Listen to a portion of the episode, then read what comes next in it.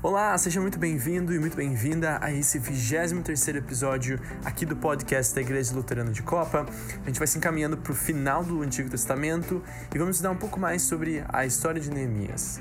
É, você é nosso convidado, nossa convidada a acompanhar os cultos todos os domingos às 10h30 da manhã pelo Facebook, pelo YouTube, arroba Luterano de Copa ou na rua Santa Clara 307, bairro Copacabana, no Rio de Janeiro.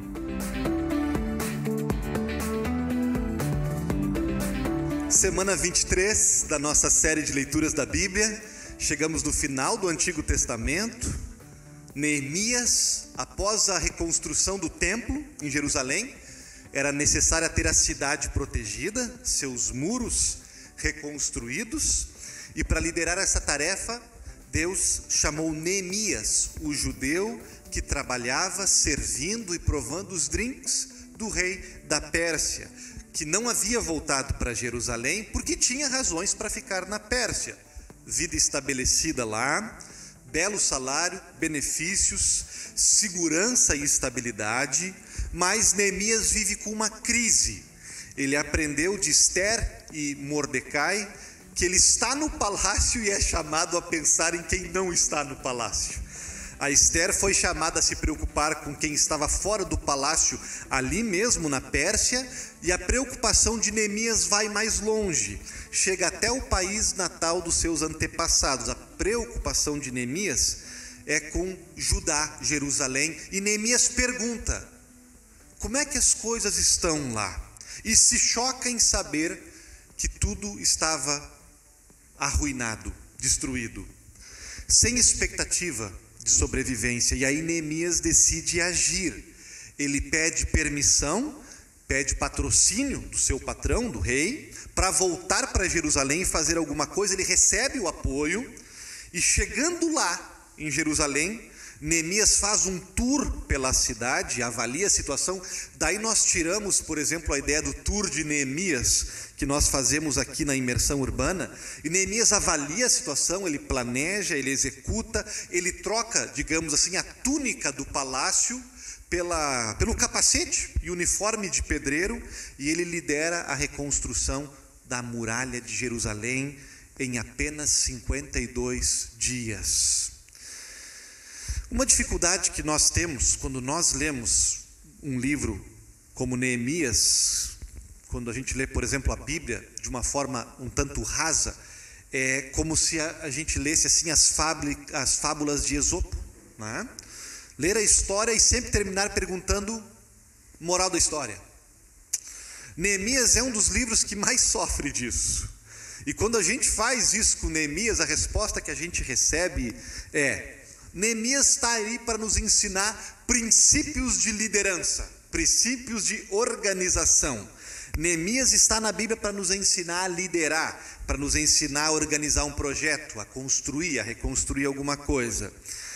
Alguém já ouviu alguma pregação, algum estudo bíblico, ou já leu algum livro sobre Neemias aplicado assim diretamente à liderança? É, é o que mais tem. Capítulo 1, comece com oração. Capítulo 2, aprenda a delegar tarefas. Capítulo 5, é, como resolver conflitos. E, e não há nada de errado, gente, em nós perceber princípios de liderança no livro de Neemias. Somos totalmente a favor de você fazer isso. Desde que você saiba que isso é um plus. É um plus. Não é o principal do livro. O coração do livro é outro. E nós temos tentado mostrar aqui, desde, desde março, tá? que cada história, cada personagem da Bíblia, do Antigo Testamento, está inserida dentro de uma história maior. E estudar Neemias assim nos força a enxergar essa história maior, essa linha por trás. Deus é o autor divino que está nos contando uma história que vai chegar no seu ápice mais para frente. E aí, nesse sentido, o Neemias nos convida a, a, a enxergar um Neemias maior, alguém que viria depois dele. Um que estava num palácio maior, completamente seguro e confortável, e que deixou tudo para trás naquele palácio para se identificar com o seu povo, Jesus Cristo. E não apenas se arriscar, mas entregar de fato, para nos fazer cidadãos confortáveis e seguros de uma cidade muito maior que Jerusalém. A própria Jerusalém eterna, celestial. Jerusalém, que está sendo reconstruída no livro de Neemias, também nos aponta para essa Jerusalém que está vindo por aí aquela que Isaías profetizou, aquela que Apocalipse nos descreve, que também tem muros, não muros literais, mas muros espirituais, muros de salvação que protegem cada um contra pecado, morte e sofrimento e Satanás. Nesse sentido, gente, a gente coloca cada história, como a história de Neemias, dentro dessa história maior como se fosse um passo de Deus na trajetória de sua relação com a humanidade. E quando a gente faz isso, só quando a gente faz isso, a Bíblia se abre, se abre para nós. Porque podemos até analisar princípios de Neemias, mas não dá para aplicar tudo. Não funciona tudo para gente. Por exemplo, não funciona, não funciona hoje para gente imaginar que Deus quer que a gente construa um muro literal que nos separa do mundo, que nos protege dos não crentes, por exemplo, dos inimigos da igreja. Jesus mesmo disse: Eu vou enviar vocês para o meio dos lobos. Eu quero que vocês sejam luz no mundo. Não dá para fazer isso com um muro literal. Também não dá para a gente, por exemplo, é, pensar é, na época, gente, na época. Muro era importante, muro físico era importante. O povo de Deus, naquele momento da história, para ser preservado, para ser fortalecido, para ter sua fé, sua aliança com Deus, a sua evangelização do mundo, precisava se manter firme, coeso, forte como uma nação, e o muro é importante. É assim que se fazia. Outra coisa, na época, o povo de Deus é um Estado-nação, tá? É, é, é, ele tem capital, tem até uma etnia. Hoje a gente sabe que o povo de Deus não está limitado a um território, a uma cultura, mas é um povo esparramado pelo mundo, multiétnico, multicultural nossa preservação e nossa propagação hoje, ela acontece de forma diferente que acontecia no tempo de Neemias. Então a gente lê Neemias com uma certa cautela, percebendo o que a gente pode e o que a gente não pode aplicar para a gente hoje. E o que, que a gente pode aplicar para hoje? Fico feliz que você tenha perguntado. A ideia da construção. Sabe? A ideia da construção é algo que a gente aplica para hoje. Neemias estava construindo o muro deles, eles estavam construindo, reconstruindo a cidade deles. Nós estamos construindo a nossa. E ambos estamos olhando para frente. A nossa cidade celestial, espiritual, hoje é uma continuação da cidade de Jerusalém nos tempos de Neemias. Neemias construía não apenas o muro, a cidade, mas o próprio povo, era uma construção do povo naquela época, e nós hoje somos chamados a construirmos o povo de Deus.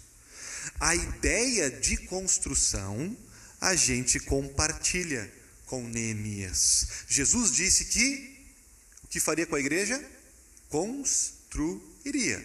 O Novo Testamento nos coloca nesta parceria com Jesus, construindo um edifício, construindo um povo, construindo pessoas. E é disso que nós vamos falar hoje, gente. E a gente vai destacar algumas coisas que aconteceram no, no, no, lá em, com Neemias e que valem para a gente hoje. Na, na, nossa construção, na nossa, é, na nossa missão. O livro de Neemias é muito rico, e resumir ele é um pouco difícil. Nós vamos destacar alguns pontos do miolo do livro, tá? Do capítulo 3 e do capítulo 4. Primeiro ponto é construindo o povo de Deus com todo mundo e sendo um. Sabe que o capítulo 3 é o menos lido de Neemias? porque ele é meio chato. Sabe? É uma longa lista de nomes, se você olhar lá, uma longa lista de nomes. É, não é, parece genealogia, mas não é. é. é. a lista das pessoas que foram recrutadas por Neemias para trabalhar no muro. Família é família, sabe? Cada metro da muralha tinha sido colocada nas mãos de uma família, de uma pessoa. Só que por trás do tédio de ler aquele monte de nome, até difícil alguns de pronunciar, tem coisas fascinantes. Eu vou destacar duas. Todo mundo e todo mundo como um, uma unidade. Primeira coisa que a gente nota ali é que todo mundo pegou junto na obra. Homens, mulheres, clero, laicato, grupos de diferentes cidades do país, grupos de diferentes classes sociais, profissionais, literalmente representantes de, todo, de toda a turma, de toda, de toda a sociedade. E o que a gente aprende com isso? Sabe que muitos especialistas da Bíblia notam aqui, é uma tese, notam aqui uma espécie de transição, sabe? De uma situação para outra situação. De uma situação onde tínhamos grandes figuras, quais? Abraão, Davi, Moisés. E, e essas figuras impressionantes praticamente, praticamente faziam o serviço, sabe? De Deus, meio que sem conexão, sem participação do povo. Né? A gente leu isso nessas semanas que passaram, especialmente com Moisés, gente. Né? A gente sente quando a gente lê o livro de Moisés que, que ele literalmente está carregando o povo nas costas, não é, não é assim? Moisés carregava, Neemias não. Olha a transição. Está acontecendo algo a partir de Neemias na história de Deus com seu povo que não é mais para Lone Rangers. Algo que não é para alguém, um ser iluminado, ou só para o clero, sabe? Para o pastor, para os sacerdotes fazer. Agora a partir de Neemias, a gente vê de forma mais clara: o líder está lado a lado com o povo, o clero está lado a lado com o povo. Estão lá, estão no canteiro de obras, mas trabalhando junto. Todo mundo está fazendo. É um movimento que não está mais centrado num grande personagem, mas no povo. O trabalho de reconstruir os muros deve ser e está sendo realizado por todo mundo. Todos estão colocando a mão na massa. Algo parece que está cozinhando aqui em Neemias e vai ficar pronto no Novo Testamento. Algo está progredindo. Neemias parece que está antecipando algo que vai ser escancarado por Jesus e pelos seus discípulos as pedras não mais serão mortas, mas serão vivas, carne e osso. Construímos agora pessoas e todos trabalham nisso, sabe? Todos têm um chamado para construir. Somos, de certa forma, todos sacerdotes, somos todos profetas, todos temos o Espírito Santo. Já lá em Neemias, cada família está sendo chamada a contribuir uma ferramenta numa mão, uma arma na outra mão, cada um responsável por uma parte e todo mundo tem lugar, cada cristão tem um lugar na obra que Deus está fazendo de construção. Assim como aquela cidade lá atrás não podia ficar de pé, ser reconstruída só com uma pessoa, só com um ser iluminado, todo mundo teve que trabalhar. Agora Pedro, Paulo ensina no Novo Testamento: todos vocês receberam dons do Espírito Santo. Cada um é diferente, assim como tinha diversidade lá naquela construção do muro. Todos vocês têm dons que foram dados para construir o povo de Deus e todo mundo está sendo convidado, está sendo convocado para pegar junto, para pegar junto. A Bíblia fala, gente, demais disso, demais. Interessante, aqui na nossa igreja, é, se Deus, em seu poder, em sua providência, juntou aqui na nossa igreja, vocês que estão aqui no templo, que estão em casa, é porque não foi um acidente, não foi uma casualidade. Você tem um dom. E aqui nesta igreja tem alguém esperando pelo teu serviço. Alguém que você pode ajudar, tem alguém para você segurar a mão. Por causa do teu passado, da tua história, dos teus dons, aqui na igreja tem alguns corações que estão esperando você alcançar. Existem algumas coisas que você, talvez só você, possa fazer para construir o povo de Deus. E você não estaria aqui a menos que Deus não quisesse que você chegasse aqui. Cada um de vocês que está me ouvindo hoje tem um lugar. Se quiser, tem um lugar.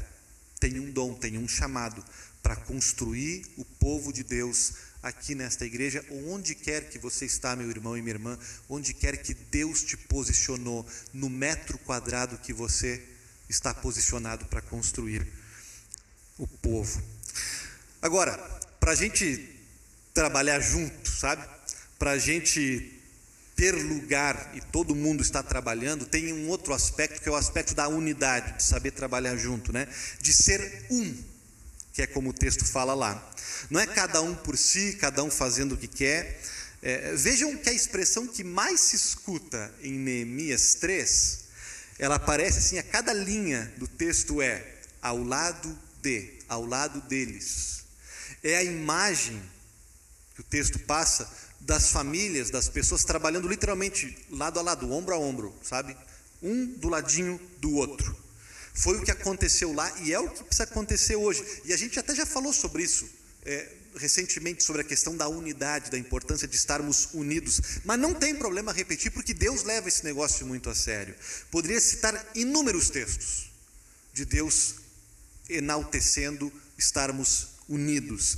Um texto que eu posso citar rapidamente, Paulo em, Efésios, por exemplo, quando Paulo diz assim: Eu louvo a Deus por vocês, porque vocês estão firmes. Ele cita duas coisas lá. E eu sei que vocês estão firmes por duas coisas. Ele diz: porque vocês têm fé em Jesus Cristo e porque vocês amam a todos os santos, ou seja, a todos os irmãos. É critério para Paulo. Eu posso elogiar vocês, eu posso agradecer a Deus pela igreja que eu tenho, porque eu vejo que vocês têm fé em Cristo e amor, amor por todos. Aqui na igreja nós temos uma situação é, alguns membros da gente, alguns novos membros e outros também, é, que participam com a gente, têm pouco em comum com muitos irmãos e irmãs desta igreja que talvez vieram antes ou que plantaram a congregação. Esses nossos novos irmãos na fé, é, talvez eles não são descendentes de alemães, ou não são gaúchos, não são luteranos de berço, como se diz, e, e muitos não estão no mesmo espectro social, não têm as mesmas opiniões futebolísticas ou políticas, não compartilham os mesmos gostos litúrgicos, e, e, e às vezes para eles é um pouco difícil se adaptar às preferências dos cristãos luteranos que estão aqui há mais tempo. A gente acha muito rico, muito saudável essa diversidade, mas não é fácil. E assim, de vez em quando, eu, eu me pergunto, eu pergunto para essas pessoas, né? Como é que você chegou até aqui? Por que, que você continua aqui com a gente? Apesar de algumas diferenças. Por quê? Em que pese diferenças, você participa e quer estar nesta comunidade de fé. E a resposta que eu sempre, eu quase sempre escuto, ela é muito interessante, pastor, porque apesar de algumas diferenças, é, é, digamos, secundárias, temos um vínculo maior. Tem algo maior que nos une, algo maior que nos torna um. Na primeira igreja que eu fui pastor, acontecia algo muito interessante nesse sentido. Tinha um médico, muito respeitado, muito respeitado, muito rico, é, muito bem relacionado na cidade. Ele era americano, membro da igreja americana, e, e ele participava sempre, sempre, dos encontros que nós fazíamos com o grupo latino, com o grupo de imigrantes. Convidávamos para um almoço, para um piquenique, uma atividade, e ele vinha, trazia a família dele.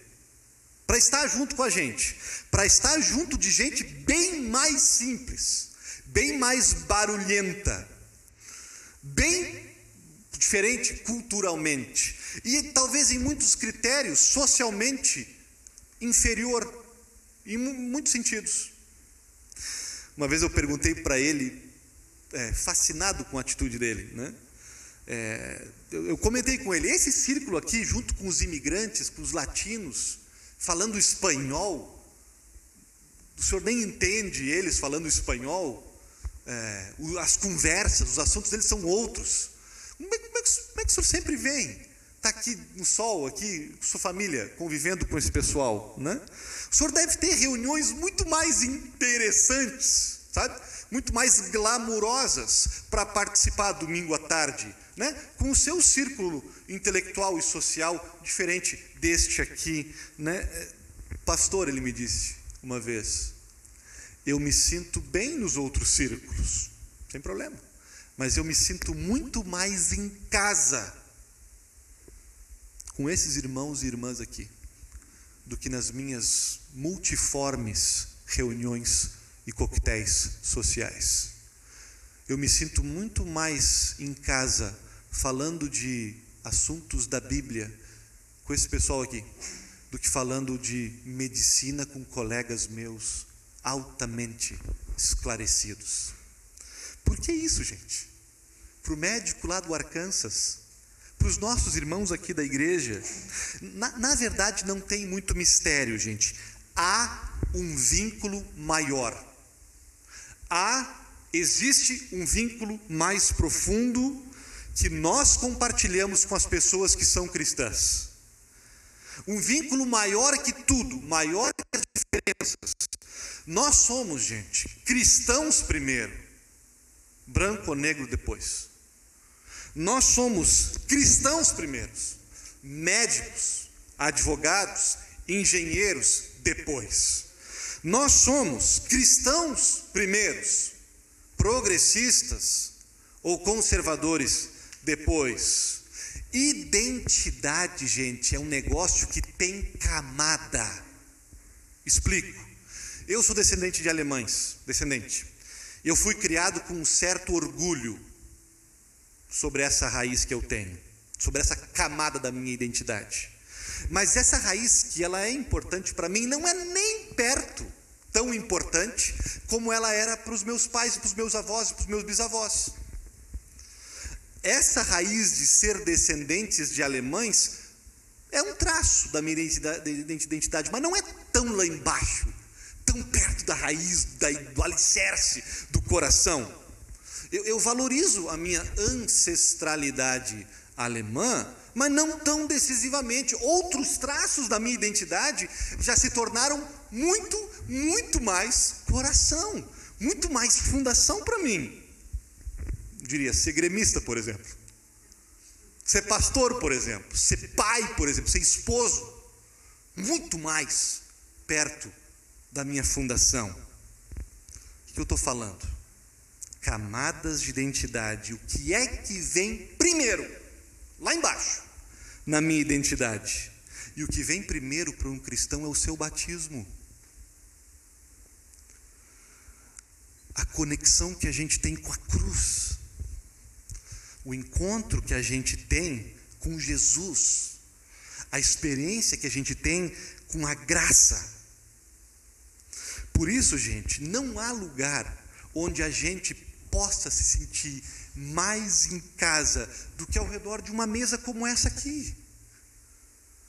Onde todas as outras diferenças não é que elas evaporam, mas elas se relativizam, a gente coloca elas de lado, porque algo maior nos une. E aí está o poder para a gente trabalhar como um, como uma unidade, todo mundo pegando junto, ombro a ombro, um do lado do outro. Tem coisas mais aqui em cima na minha identidade, são importantes, sim, mas não tanto. E tem coisas que estão mais aqui, ó, mais na base, mais no coração da minha identidade. E quando a gente está em Cristo, a nossa convicção do nosso pecado, nosso encontro com a cruz, vai até esse fundo, bem fundo de nós.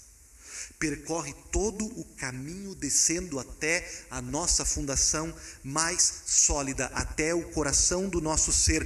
No fundo, gente, de cada ser humano tem esse esse essa base profunda.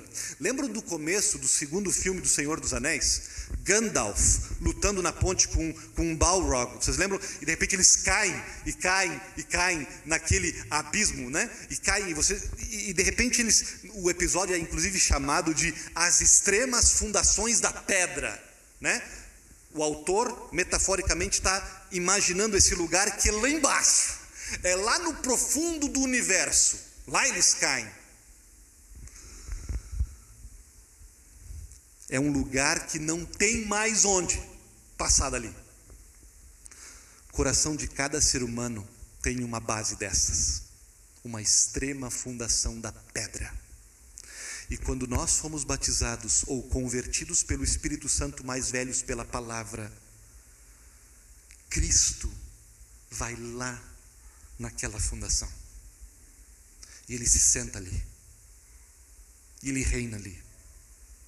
E ele diz: aqui, na tua fundação mais profunda, no cerne do teu ser, aqui eu moro, aqui eu estou, eu não vou sair daqui, daqui eu te inspiro, daqui eu te nomeio, daqui eu te dou uma identidade. Podemos ser um, gente, podemos trabalhar do lado a lado com as pessoas, tem lugar para todo mundo, porque o nosso cristianismo está nessa base profunda. Corre por ali, por debaixo da nossa profissão, por debaixo da nossa origem, por debaixo da nossa cor, por debaixo das nossas lutas, das nossas causas, por debaixo do nosso bolsonarismo e do nosso anti-bolsonarismo. Se eu fosse pentecostal, eu pediria por um amém agora por debaixo da nossa relação com o coronavírus, passa esse rio cristão, Cristo está sentado ali, por debaixo, gente, da gente ter sido abusado quando criança, por debaixo dessa identidade, Cristo está sentado ali, por debaixo das nossas receitas de Rivotril, Cristo está ali embaixo, por debaixo do nosso divórcio, Cristo está ali embaixo, sentado ali, dizendo: Tu é meu, eu estou aqui. E é por isso, gente, que o que a gente faz nessa caminhada como seguidores de Jesus, a gente diz assim: ó, você, você, talvez eu não concorde com muito pouco com o que você concorda, você aí que eu nem aturo muito, eu tenho mais em comum com você do que com um monte de gente que joga bola comigo, um monte de gente que participa de happy hours comigo, de reuniões comigo. Eu sei do vínculo, eu creio no vínculo, eu creio na comunhão dos santos. O vínculo maior, a nossa base é a mesma, Cristo está ali. O Pai não é meu, é nosso. Segundo destaque, gente, texto de Neemias, construindo o povo de Deus na dinâmica da ação divina e responsabilidade humana. Aparece no capítulo 4. Na verdade, é um dos grandes temas da Bíblia, gente. Ela é uma dinâmica que fala que Deus está agindo e nós também somos convidados a participar. Há, um, há um encontro. Note no versículo 9, Neemias dizendo: Nós oramos ao nosso Deus e pusemos guarda. Hum. Nós oramos ao nosso Deus e pusemos guarda. Em Isaías 38, o rei Ezequias está para morrer, tá? Ele sabe disso e ele ora: Ó oh, Senhor Deus, me salva. E Deus diz a Ezequias, através do profeta Isaías: Ok, você vai melhorar, eu vou te dar 15 anos a mais de vida. E Ezequias, beleza? Ótimo. E Isaías então fala em nome de Deus, ele acrescenta: faz uma pasta de fígado, perdão, de figos, tá? E ponha como emplastro sobre a úlcera. Ok, Ezequias? E aí tu vai recuperar a tua saúde. Eu vou te curar. Faz a pasta de figo. Mesma coisa. Eu oro para Deus e Deus responde: Eu vou te responder, eu vou te curar, pega o remédio. Eu oro para Deus e Deus, eu vou te defender, pega a arma. Deus vai lutar por nós e nos convida a agir e a reagir e ser parceiro dele. Isso é sobre vida cristã, tá, gente? Não é sobre salvação. Salvação, Deus faz tudo. Mas na vida cristã, Deus vem e diz: Vamos trabalhar junto? Vamos trabalhar junto? É o que nós temos de novo e de novo no Novo Testamento, na Bíblia inteira, essa ênfase. Deus e a gente andando lado a lado. A gente tem uma tendência a pensar assim: se Deus vai me proteger, não preciso fazer, não preciso fazer nada. Porque, né? Não preciso fazer guarda. Se estamos fazendo guarda, é porque nós não estamos realmente confiando em Deus. Não, gente. Ambas as coisas Neemias está nos ensinando. Depois da crucificação, lembram? Pedro, no primeiro sermão, olhando para pessoas ali em Jerusalém, o que, ele diz? Jesus Cristo se entregou, foi oferecido como sacrifício pelo desígnio determinado de Deus, e vocês o crucificaram com mãos iníquas. Por um lado, foi absoluta vontade plano de Deus, Jesus se entregou, ele foi, ele diz: Ninguém me mata, eu entrego a minha vida, né? Por um lado.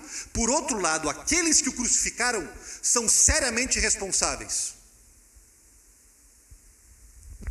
O que a gente faz tem consequências, importa. Vocês são responsáveis pelo que vocês fazem. O que, isso significa? Não importa, gente, por exemplo, quanto complicado as coisas ficam. Deus, por um lado, está completamente no controle. Por outro lado, o que vocês fazem tem consequências. Importa? E eu sei que a gente pensa às vezes que isso não se harmoniza, logicamente isso parece que está brigando uma verdade com a outra, né? Se Deus está no controle, então, é, se Deus está no controle, então eu, eu, o que eu faço não vale nada. Ah, então se eu fa, o que eu faço realmente importa é porque Deus não está realmente envolvido, não está no controle. Eu sei que logicamente não funciona, mas é o que está na Bíblia e é prático, gente, extremamente prático. Porque se a gente confiar que Deus está envolvido 100% e me convida também a agir com responsabilidade, gente, aí o que eu faço importa, aí a minha oração importa, porque Ele está agindo, mas Ele me convida também a, inclusive, agir em diálogo com Ele a convidar a mexer com ele, a trabalhar com ele. Aí cada neurônio que eu boto para funcionar num projeto, cada nervo que eu boto no, no, no, meu trabalho, criando um filho, ajudando alguém, cada nervo importa.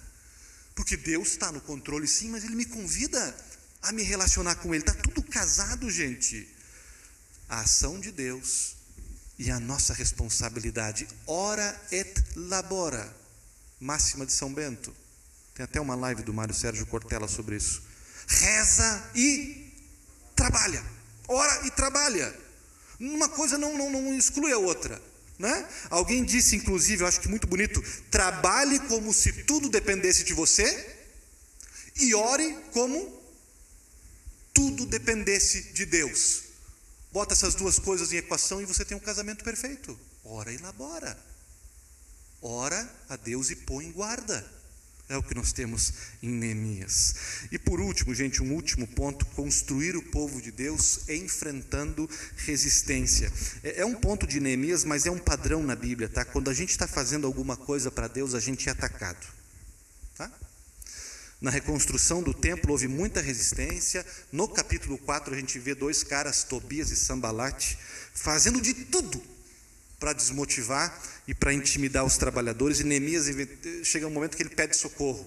Ó oh, Senhor, ouve, ouve, estamos sendo desprezados. Jesus é batizado, o Espírito Santo desce, Deus Pai endossa, instante seguinte ele está sendo atacado por Satanás no deserto.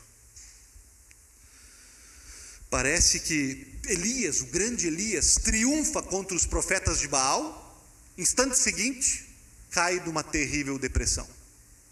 Parece, gente, quanto mais comprometido e quanto com mais bonito eu, eu, eu, eu, trabalho construindo o reino de Deus, mais eu sou atacado, mais eu enfrento resistência, oposição. E, e, e por que, que isso acontece? Acontece, Jesus disse: se você estiver identificado comigo, vai acontecer. As bem-aventuranças, né? tem uma que a gente odeia, a última a gente odeia das bem-aventuranças.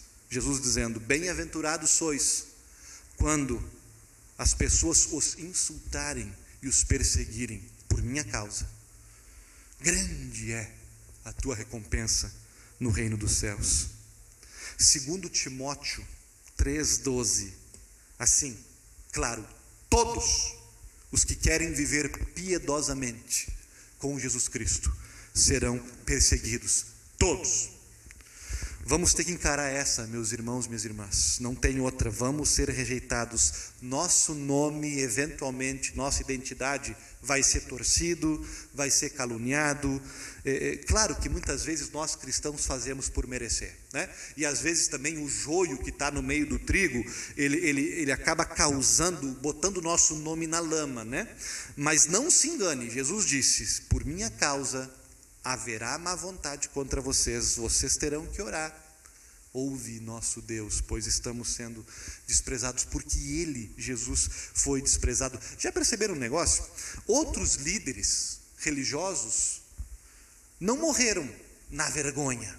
Buda, Maomé, Confúcio e outros tantos.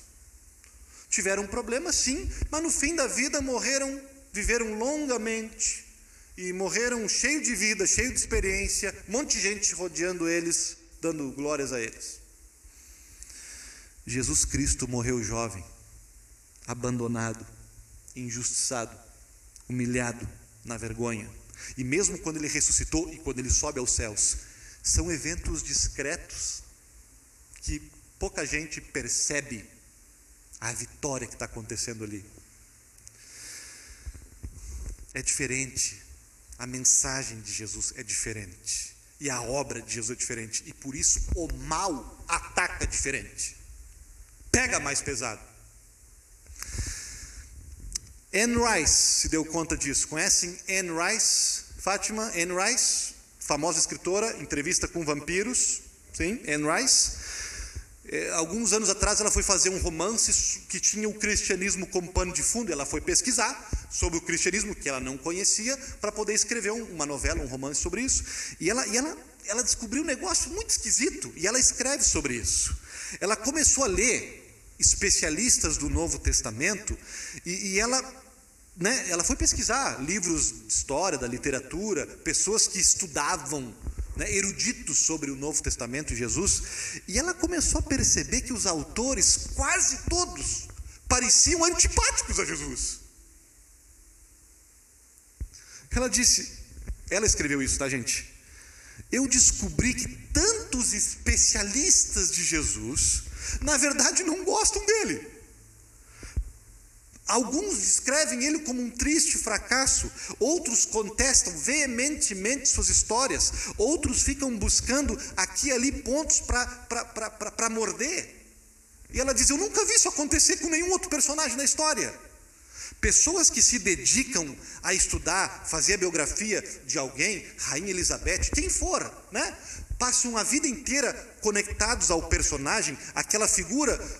Quando fazem isso, não fazem com antipatia, não fazem porque não gostam, não investem suas vidas tentando desacreditar o objeto de sua pesquisa, não, não fazem de tudo para dizer que o cara é um idiota. Tem até gente, pesquisadores, que investigam vilões, não é? Tem. Mas mesmo isso, quando os pesquisadores investigam vilões, eles tentam trazer pontos, pontos positivos para contrapor. Pesquisadores sérios fazem isso, mas quando a gente vai estudar pesquisadores supostamente neutros sobre Jesus, os caras batem e batem e batem. E passam a vida toda estudando alguém que não gostam, que rejeitam, que detestam. É o que acontece com Jesus, sempre aconteceu e é o que acontece com quem acompanha Jesus. De certa forma, quem se identifica com Jesus sofre a mesma coisa, ouve-nos, ouve-nos, ó Deus, pois estamos sendo desprezados. O que a gente faz quando isso acontece? Se não acontece com você, tudo bem. Quer dizer, tudo bem não. Cuidado. Porque se não acontece com você, talvez é, é caso de você avaliar como é que está a sua caminhada com Jesus e se você realmente se identifica e está deixando os outros saberem que você se identifica com Jesus. Mas o que, que acontece com a gente? O que a gente faz? A resposta: não faça a segunda parte da oração de Neemias, tá? Não faça. Acho que não. Primeira parte é: ouve-nos, ó Deus, porque estamos sendo desprezados. E a segunda parte, faze com que o teu desprezo recaia sobre a cabeça deles. Faze com que sejam sem despojo na terra do cativeiro. Não encubras a iniquidade deles. Não perdoe eles, Deus. Derek Kidner, é um escritor e fez um comentário sobre os Salmos, também outro sobre Neemias, e ele fala desse tipo de oração de Neemias. Né? Na Bíblia são chamados salmos imprecatórios. Nós estudamos isso aqui né, durante esse, esse ano. Né? Aqueles, aquelas orações que a gente pede, Senhor, não perdoe o meu inimigo, não perdoe aquele que me persegue. Né? E o Derek Kidner escreve, gente, seguinte, três coisas aqui para a gente ter em mente. Essas orações são gritos contra a injustiça e são legítimos. Temos o direito e o dever de gritar contra injustiças. Cristãos devemos gritar contra as injustiças. Número dois, até no Antigo Testamento, esse tipo de oração não é assim, é, é uma oração que diz assim: Senhor, a vingança é tua, não é minha. A pessoa pede algo, mas bota nas mãos de Deus, porque sabe que ela não tem condição de fazer, ela não tem capacidade isenta de fazer. Então ela entrega justiça e vingança nas mãos de Deus, que é um Deus de justiça.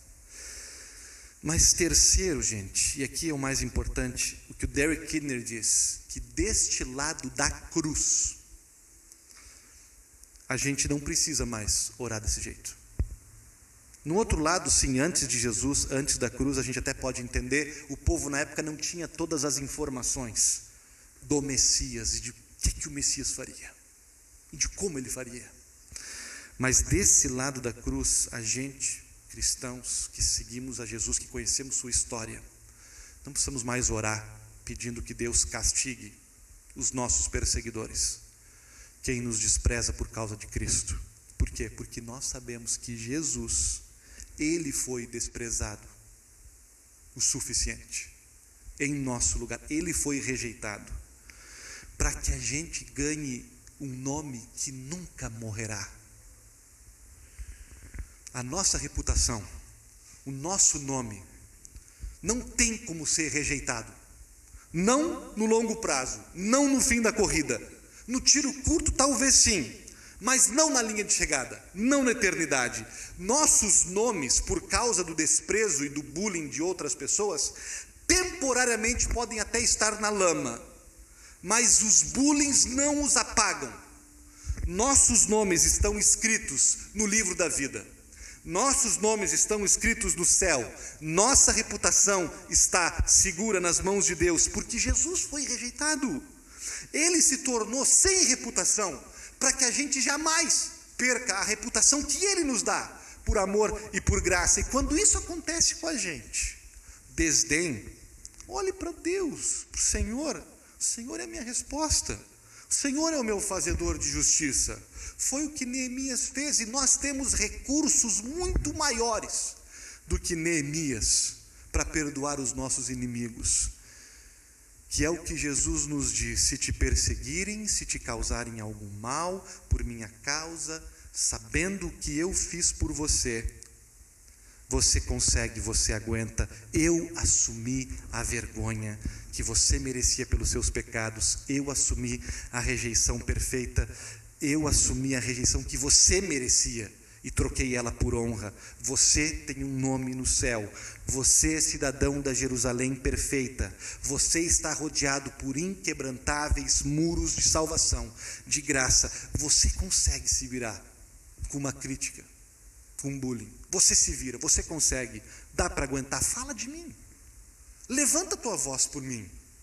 Não se acanhe em se identificar comigo perante teus amigos. Faça o trabalho. Construa a minha igreja. Construa o povo de Deus. Os muros de salvação. E se por um acaso você for rejeitado por isso, grande é a recompensa. Eu conheço os meus. Eu conheço os que me pertencem, e eles jamais serão envergonhados. Amém.